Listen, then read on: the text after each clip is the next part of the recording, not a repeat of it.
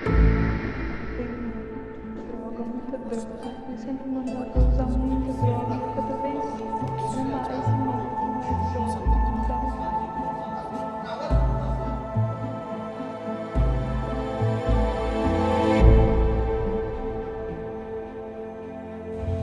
pessoal, eu sou a Pomar Meliato e esse é o Atlas dos Crimes. Prontos para mais uma página de conhecimento? Bom, hoje, juntamente com Matheus Moreira, iremos contar o caso de um atleta, jogador de, de futebol americano que correu mais de duas mil jardas em apenas uma temporada. Feito esse que foi alcançado apenas por sete jogadores da história. Então, ficou curioso? Coloque seus fones de ouvido e prepare-se.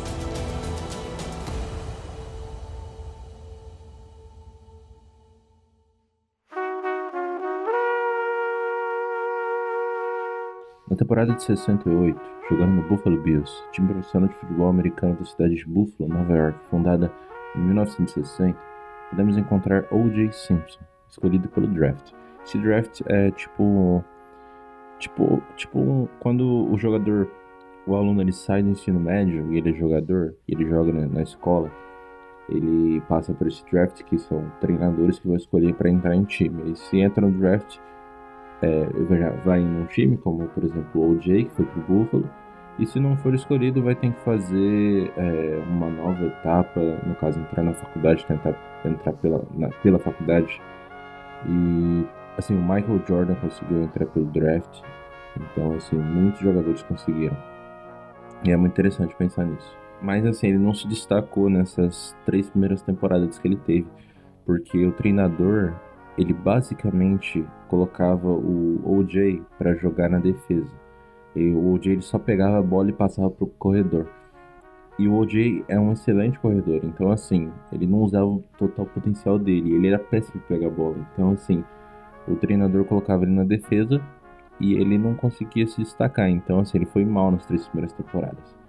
Daí em 73, quando mudou o, jogador, o treinador, o OJ começou a se destacar, porque o novo treinador colocou ele para correr. Então, assim, o OJ corre muito rápido, tanto que ele correu 2 mil jardas em uma temporada. Ele foi o primeiro jogador a conseguir fazer isso. Esse foi, foi feito alcançado apenas por sete jogadores na história. Em 78 ele foi jogar no São Francisco, no 49ers, um time profissional localizado na área de Santa Clara, na Califórnia, na Baía de São Francisco e a última temporada dele foi em 79. Apesar dele nunca ter ganhado o Super Bowl, que é tipo um jogo, é o jogo final da NFL, a NFL é tipo uma FIFA do, nacional dos Estados Unidos é, de futebol americano. Ele nunca, ele nunca ganhou o Super Bowl, ele participou já, ele tinha jogado os playoffs de 74, mas ele nunca ganhou. O Super Bowl é muito, ele é muito grande, ele é muito conhecido Principalmente porque, por causa das propagandas, que são caras e grandes estúdios colocam lá. Tipo, por exemplo, a propaganda do Doutor Estranho foi pra lá. Então, assim, é da Marvel, né? E é muito caro para colocar lá, porque muitas pessoas vêm. E... Mas ele, ele nunca chegou a ganhar, mas ele foi o maior corredor da NFL por quatro temporadas. E ele também conseguiu o feito de correr mais de 200 jardas em seis jogos marca que até hoje não foi alcançada.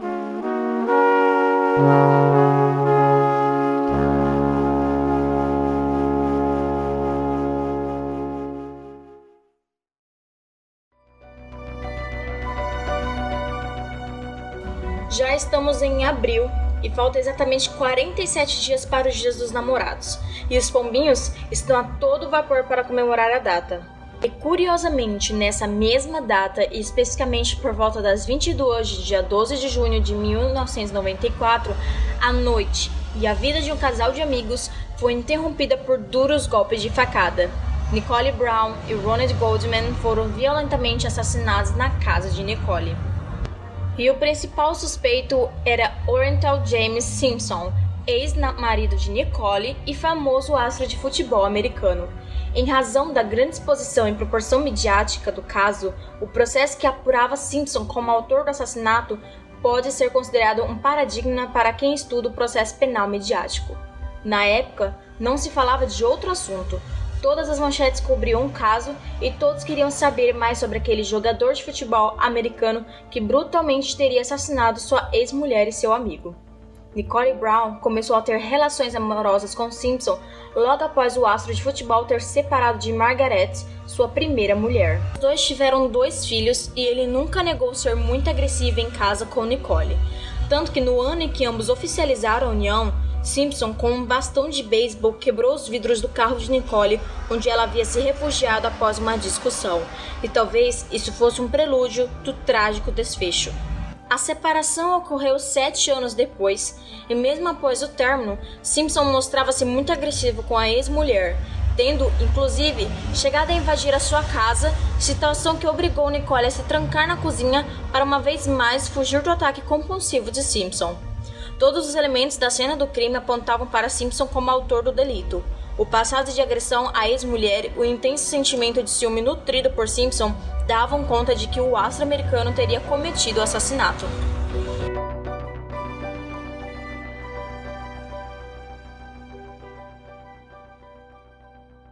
É, o julgamento começou em 26 de setembro de 94, cinco dias depois do fato, e durou 372 dias, mais de um ano, onde foi acusado por duplo homicídio, onde matou, foi acusado né, de matar a sua ex-esposa e seu melhor amigo em 12 de junho de 94, entre 22 entre 22 e 23 horas, em frente à casa dela. É importante destacar que a ex-mulher, ela, ela era mulher ainda, eles não estavam divorciados, mas ela tinha mudado de casa porque ela já tinha feito várias ligações para a polícia e a polícia já foi para lá que o OJ batia nela, na Nicole. Então, assim, e, e não deu em nada. Nenhuma, não teve acusação, não teve nada. Ela, ela, eu acho que ela não fez acusação também. Mas é, foi por isso que ela, ela se mudou. Ela estava em outra casa. Daí, na, algumas horas depois, o Simpson ele foi para a delegacia.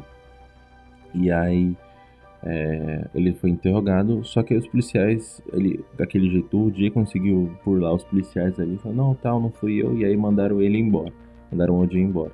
Porque assim, quando a ex-mulher é morta, o principal suspeito é o, é o ex-marido. Então assim, é, não pode mandar embora do nada um suspeito.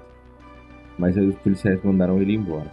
E aí depois disso o Simpson desapareceu e deixou uma carta com os amigos e com o advogado dele que anunciava que ele, ele desejava suicídio. E Daí descobriram onde ele estava, porque o Jay, né? Ele estava num carro branco, numa avenida, numa rodovia, na verdade. E foi perseguido pelas autoridades por 96 quilômetros. Então, assim, eles ficaram muito tempo. Porque eles não queriam bater no carro do OJ. Então, eles ficaram muito tempo só perseguindo como escolta, assim, praticamente. Ele ficou no carro, um amigo dele estava dirigindo, um ex-jogador também. E ele se trancou no carro durante horas até que depois de um tempo ele se entregou, eles tiveram uma conversa por telefone e a perseguição ganhou grande cobertura na mídia, sim, e dividiu as atenções com, com os eventos esportivos que aconteceram naquele dia, como a abertura da Copa do Mundo da FIFA e o quinto jogo das finais da NBA entre o New York Knicks e o Houston Rockets. É, após ele ser detido e preso, começaram um longo julgamento que ocasionou um grande debate entre os norte-americanos, não só pela brutalidade do crime e pela celebridade do acusado, mas por se tratar de um negro acusado de matar duas vítimas brancas. É muito importante ressaltar isso, porque é o seguinte: os advogados utilizaram muito isso a favor do OJ, é, porque de certa forma o OJ poderia ser o primeiro entre aspas, negro a ser liberto de uma acusação dessas. Entendeu? Então, assim, é, deixou de ser algo focado no que ele fez para ser algo focado numa história de 50 anos de racismo. Então, no, no 50, assim, o racismo é maior, mas nos 50 anos de racismo, porque eles utilizaram o que aconteceu como um background, assim, para eles meio que meio que meio que falando, assim, tipo, meio que eh, falando que, que ele não fez e teve, foi ruim também pro para pro os advogados da Nicole e do e do amigo dela, porque tinha um policial, o policial que encontrou a luva na casa, ele era racista, então assim, é meio complicado, porque aí o júri já predisposto que ele já queria colocar o Odin na cadeia. E aí começou uma luta muito grande para descobrir quem vai ser o júri que vai ficar seis meses, assim, mais de seis meses trancafiado para poder tomar uma decisão se o OJ vai ser acusado ou não. Tipo, se ele vai ser preso ou não, quer dizer. E aí decidiram, e o júri foi composto por 12 jurados, formado por 9 negros, 2 brancos e um hispânico. E dos 12 jurados, 10 eram mulheres. As provas técnicas e periciais apontavam para um único caminho que de quem Simpson foi o autor do assassinato. E sim, de fato, tinha muitas evidências de que ele era assassinado, era o assassino. Porque, assim, tinha sangue na casa dele, tinha sangue na caminhonete, tinha a luva, a própria luva, é, o próprio histórico dele, dele já bater nela e tal. E, e, tinha muitas provas de que ele tinha feito isso, ele fugindo, sabe? Tipo, de caminhonete. Porque, se ele não é culpado, por que ele tava fugindo, sabe? Então, é, a defesa do ex-jogador, de forma muito habilidosa, levou a discussão para uma questão racial, negando totalmente a autoria do delito. Por fim, o veredito do júri concluiu que Simpson era inocente, que foi anunciado em 3 de outubro de 1995. E assim, eu fico, eu fico de cara porque tinha tanta prova de que ele fez, sabe? Então é, é muito interessante você ver assim como, como o advogado faz a diferença. E, e quando o Simpson ganhou, era como se ele tivesse ganhado tipo um jogo de futebol americano. Ele comemorou como se fosse entendeu? E, e é muito, muito louco assim, pensar no que esse caso se tornou, né?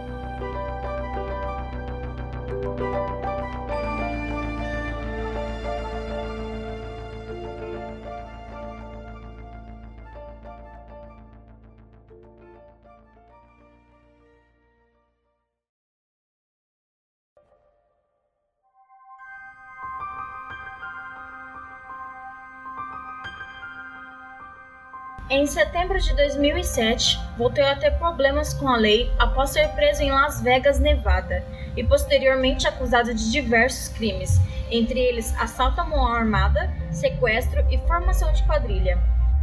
Em 3 de outubro de 2008, foi considerado culpado de todas essas acusações, permanecendo detido em Clark County Detention Center, enquanto aguardava promulgação de sentença marcada para 5 de dezembro de 2008 julgado culpado, foi condenado a 33 anos de prisão, sendo 15 anos por sequestro, 6 anos por porte de arma durante o crime e 12 anos por roubo.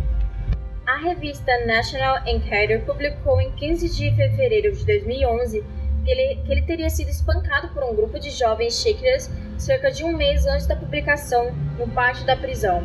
O motivo da briga seria por revelações de relações sexual feita pelo ex-jogador de futebol americano com mulheres brancas no passado, se vangloriando do fato.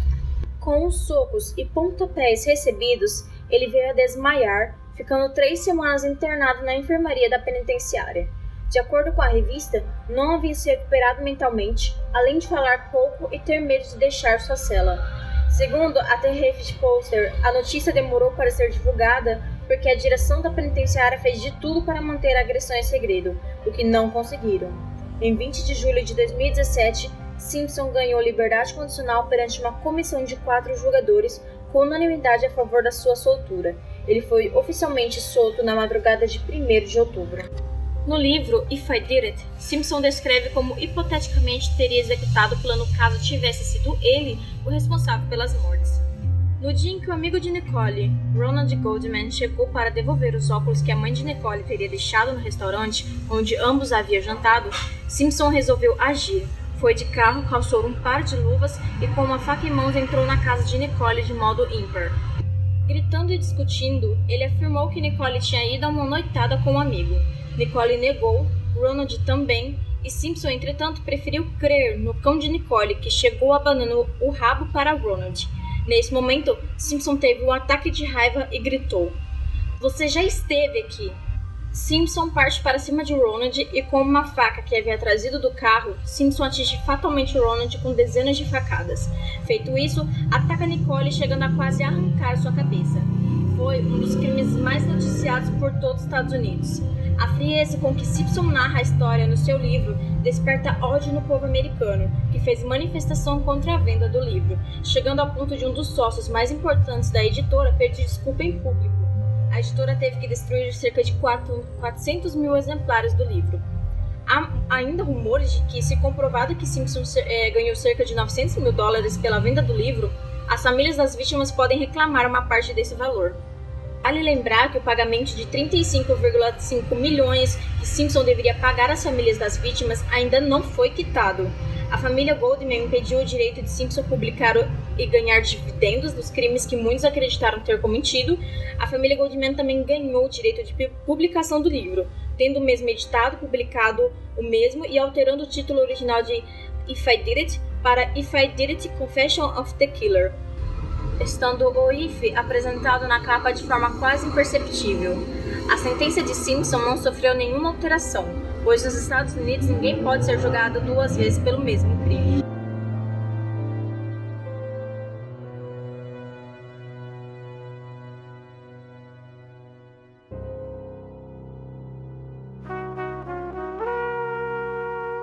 Números do julgamento. Foram ouvidas 133 testemunhas. A palavra sangue, mais citada, foi pronunciada 15 mil vezes no julgamento. Aconteceram 16 mil objeções durante o julgamento. Os autos tinham 50.150 páginas e 1 milhão de linhas escritas. 20 milhões de pessoas assistiram o julgamento pela televisão. O anúncio do veredito bateu recorde de audiência da chegada do Homem à Lua e do funeral do presidente Kennedy, recordes antes celebrados em abril de 73 com o show do Elvis Presley no Havaí.